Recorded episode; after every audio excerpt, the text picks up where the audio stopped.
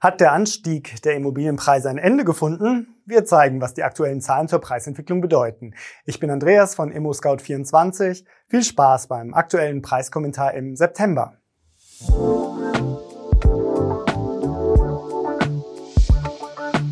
Während der Preisanstieg bei Bestandsimmobilien zurückgeht, steigen die Zinsen immer weiter. Die Europäische Zentralbank erhöhte den Leitzins erst kürzlich um 0,75 Prozentpunkte auf 1,25 Prozent. Daraus und aus der immer noch holprigen Baukonjunktur entwickelt sich eine Mischung aus Ungewissheit und Befürchtungen. Aber es führt auch dazu, dass totgesagte Finanzierungsinstrumente wieder auf die Bühne zurückkehren. Man kann es kaum glauben, aber der gute alte Bausparvertrag ist wieder attraktiv. Zumindest als Zinsabsicherungsinstrument.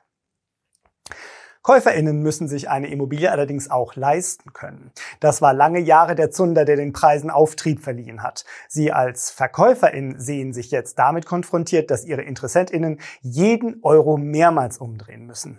Das zieht Verhandlungen in die Länge, senkt Preise und verlängert die Marktverweildauer ihrer Immobilie. Die Deutsche Bank sah sich genau deshalb genötigt, ihre Immobilienkundinnen darauf hinzuweisen, dass die Preise nicht so weiter wachsen könnten wie bisher. Vertriebschef Philipp Gosso sagte in einem Interview mit dem Kölner Stadtanzeiger, dass eine Immobilie vor einem halben Jahr noch höchstens 14 Tage zum Verkauf stand. Heute dauere es deutlich länger, einen Käufer zu finden. Die Anbieter hängen noch an alten Preisen, die aber so nicht mehr realisierbar seien. Von einem Preisrutsch mag er aber nicht sprechen, sondern eher von maßvoll sinkenden Preisen in bestimmten Regionen. Ist jetzt ein guter Zeitpunkt zu verkaufen? Wenn Sie einen Verkauf bereits planen, sollten Sie jetzt loslegen. Bei uns finden Sie schnell den passenden Makler oder Maklerin aus Ihrer Region. Schauen Sie gleich einmal rein, ich freue mich auf Sie. Zögern Sie vielleicht noch, Ihre Immobilie zu verkaufen? Dann sind Sie derzeit noch in der Minderheit, wie eine Umfrage des Immobilienmaklers von Poll Immobilien zeigt. Das Unternehmen hatte über 200 Immobilienexpertinnen befragt, ob Verkäuferinnen sich beim Verkauf derzeit zurückhielten. Dabei gaben rund 63 Prozent an, dass das nicht der Fall sei. Und was lässt das restliche Drittel zögern? Die meisten von ihnen sind sich unschlüssig, ob jetzt der richtige Zeitpunkt für den Verkauf sei. Ebenfalls sehr viele sehen die gestiegenen Finanzierungskosten für die KäuferInnen als Verkaufsbremse. Für mehr als die Hälfte der Zögerlichen sind andere Gründe wichtig. In unsicheren Zeiten besinnen sich darauf, die eigene Immobilie doch lieber als Sicherheitspuffer zu behalten.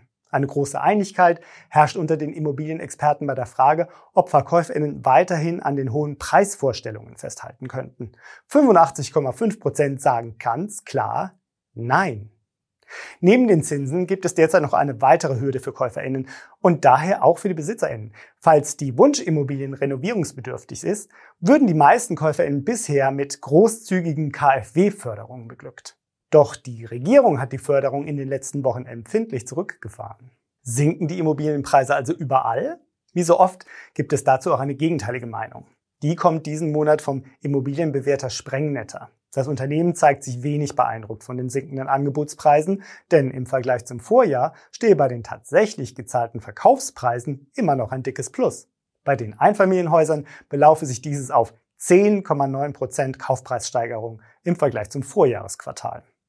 Sprengnetter hat dafür 1,4 Millionen Kaufobjekte und 320.000 Kaufpreise analysiert.